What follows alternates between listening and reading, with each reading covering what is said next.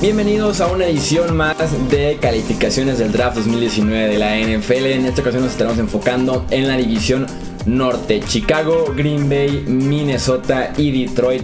¿Cómo les fue a sus equipos en el draft 2019? Aquí te vamos a dar la respuesta de selecciones y nuestra evaluación. Yo soy Jesús Sánchez, bienvenidos aquí a Hablemos de Fútbol. Como siempre, en los controles operativos está mi amigo Eder Gallardo. ¿cómo estás? Bienvenido.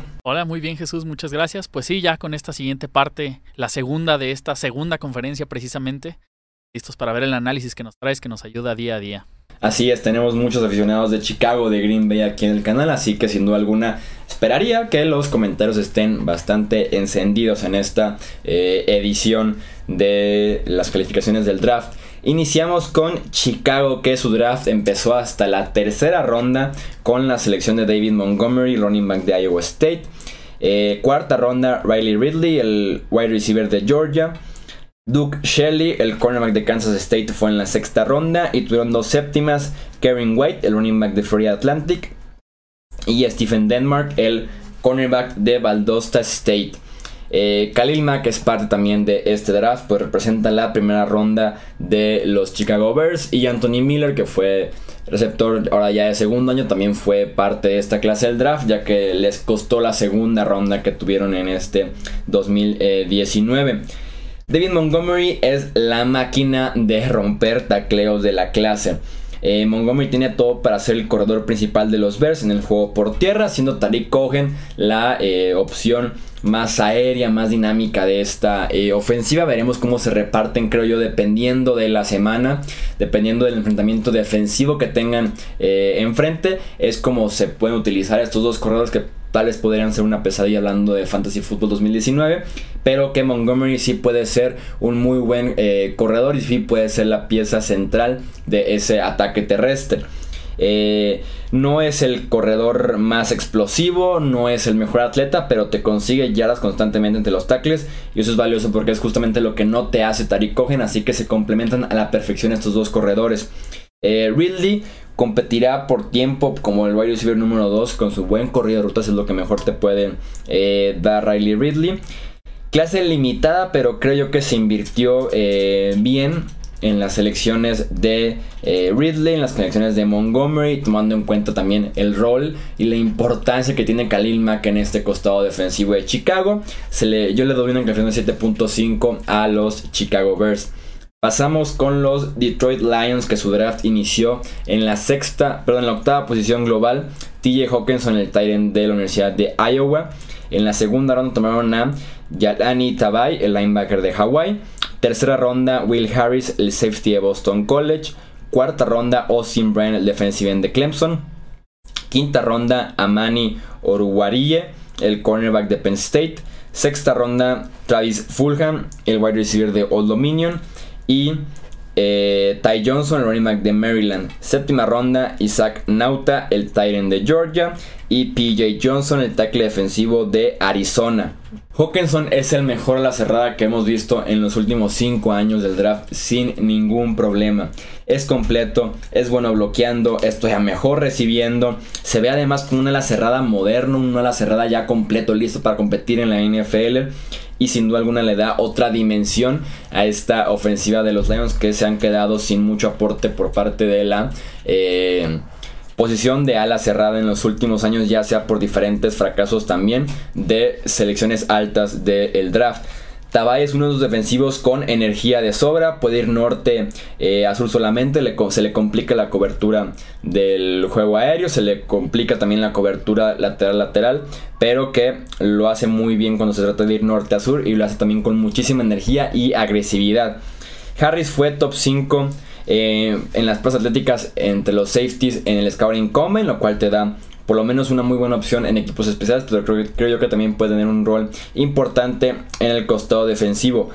Austin Bryan tuvo la mala suerte de jugar junto a tres primeras rondas en la Universidad de Clemson, por lo que fue un poco opacado en ese sentido, pero también tenemos un defensive end productivo que, tomando en cuenta la necesidad que tienen los Lions en defensive end, que ya fueron por Tay Flowers y que, y que complementaron en este draft con la sección de Austin Bryan, mejora bastante la posición de defensive en Detroit. Eh, Ty Johnson es un corredor super atlético que te puede aportar mucho en equipos especiales. Y también Damon Harrison es parte de este draft porque fue adquirido con la quinta ronda y fue una roca en el centro de esa defensiva en la segunda parte de la temporada 2018. Le doy a Detroit un 8 de eh, calificación. Pasamos con los Green Bay Packers. Su primera ronda fue. Su primera selección, porque tuvieron dos primeras rondas, fue Rashan Gary, el defensive end de Michigan. También en la primera ronda, Daniel Savage, el safety de Maryland. Elton Jenkins, el guardia centro de Mississippi State, fue tomado en la segunda ronda.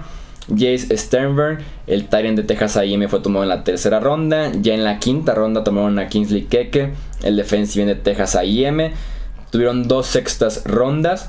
Eh, Kadar Holman, el cornerback de Toledo. Y Dexter Williams, el running back de Notre Dame. Y para cerrar una séptima ronda, Ty Summers, el linebacker de TCU. Tengo problemas con la toma de decisiones de Gurekons, el GM de los Packers, en este primer día perdón, en el primer día de este draft. Rashan Gary es un jugador con muchísimo físico, muchísimo potencial, pero con producción de tercera ronda. Una producción nula en la Universidad de Michigan y lo tomas número 12 global. Tendrá un rol en el interior de esa eh, línea defensiva, dejando a los gemelos Smith por los exteriores. Han invertido muy, pero muy fuerte en los cinco frontales. Estamos hablando de McDaniels y su contrato. Estamos hablando de los Smith en la agencia libre que les repartió un dinero de sobra. Estamos hablando de Kenny Clark que también es primera ronda. Y ahora se le une Rashan Gary también eh, como primera ronda en esta línea defensiva. Me molesta porque no hubiera necesidad tan fuerte en la línea defensiva. Y también me molesta porque Rashan Gary yo por lo menos no lo veía como un prospecto para ser tomado con el pick número 12 eh, global.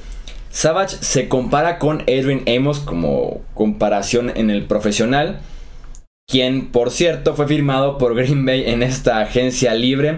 Josh Jones, una segunda ronda apenas hace dos años ya pidió su cambio de equipo y por ahí se les acumularon jugadores en el costado defensivo. En la secundaria a los Green Bay Packers han invertido bastante en esta posición de cornerback y de safety en los últimos tres años en el draft. Y se me hacía por ahí también una repetición de Savage que no se me hace tan necesario eh, en la defensiva secundaria para ir por él desde la primera ronda. Eh, con Jenkins, el guardia centro de Mississippi State, finalmente se acordaron de proteger a Aaron Rodgers porque las temporadas de los Packers terminan cada vez que seleccionaron Rodgers y finalmente se acordaron de empezar a cuidar a su quarterback franquicia. Eh, cumple con una necesidad grande en la posición de Tyren y hasta me lo imagino como titular al final de la temporada.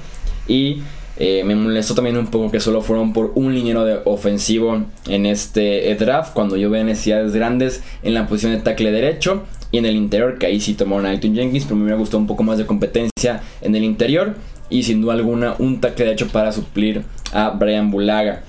Le doy a Green Bay una calificación de 7 en este draft 2019. Cerramos la división con los Minnesota Vikings. Su primera selección fue Garrett Bradbury, el centro de NC State. En la segunda ronda tomaron a Irv Smith, el Titan de Alabama. Tercera ronda, Alexander Mattison, el running back de Boise State. Cuarta ronda, Drew Samia, el guardia de Oklahoma. Quinta ronda, Cameron Smith, el linebacker de USC. Tuvieron tres sextas rondas. Eh, Armon Watts, el tackle defensivo de Arkansas. Marcus Epps, el safety de Wyoming. Y Oli Udo, el tackle ofensivo de Elon. Tuvieron cuatro séptimas rondas. Chris Boyd, cornerback de Texas. Dylan Mitchell, el wide receiver de Oregon. Olavis Johnson, el wide receiver de Colorado State y Austin Coring, el long snapper de Air Force. Los Vikings lo tenían muy claro, línea ofensiva en este draft para cuidar la inversión que tienen con eh, Kirk Cousins y para realmente ser un equipo que quiere establecer el juego por tierra con Dalvin Cook, también tienen que invertir eh, por esa razón en la línea ofensiva. Bradbury es una excelente opción para eh, ser el centro de esa unidad. Pat Eflin, que fue el centro la temporada pasada, según Pro Focus, fue el peor en la posición de centro la temporada anterior.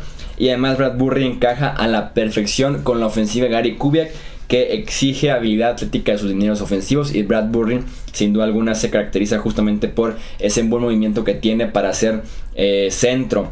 Samia fue un guardia de cuarta ronda que no permitió captura la temporada pasada en Oklahoma, mientras que eh, Udo, que si bien viene de una universidad menor como lo es Elon, fue titular cuatro años en esta universidad, así que también se eh, agradece esta experiencia y esta producción que tuvo muy buena en el universitario, aunque fue en calidad una, una división inferior a lo que estamos acostumbrados.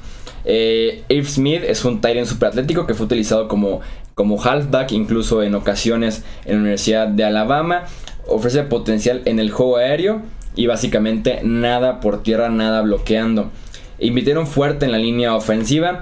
Me parece una clase muy grande para un roster que ya está completo, para un roster que está muy bien armado, para un roster que puede competir sin ningún problema en la NFL. No entiendo por qué tuvieron que ir por tantos picks en lugar de invertir esas séptimas rondas en subir en la sexta ronda, subir en la quinta ronda y más bien optar por calidad en lugar de cantidad. Pero en general me parece una buena clase del draft para los Vikings que ubicaron muy bien sus necesidades y atacaron a la perfección esas necesidades. Yo le veo a los Vikings un 8 como calificación en este draft 2019. Los leemos ahora ustedes en los comentarios, ya saben en YouTube Hablemos de Fútbol o también en Twitter, Facebook e Instagram como Hablemos de Fútbol. Ahí estaremos con el debate de lo que opinan ustedes de, esta de estas calificaciones para el norte de la NFC. Yo soy Jesús Sánchez, muchas gracias nuevamente por acompañarnos aquí en Hablemos de Fútbol y nos escuchamos en el próximo episodio. Hasta luego.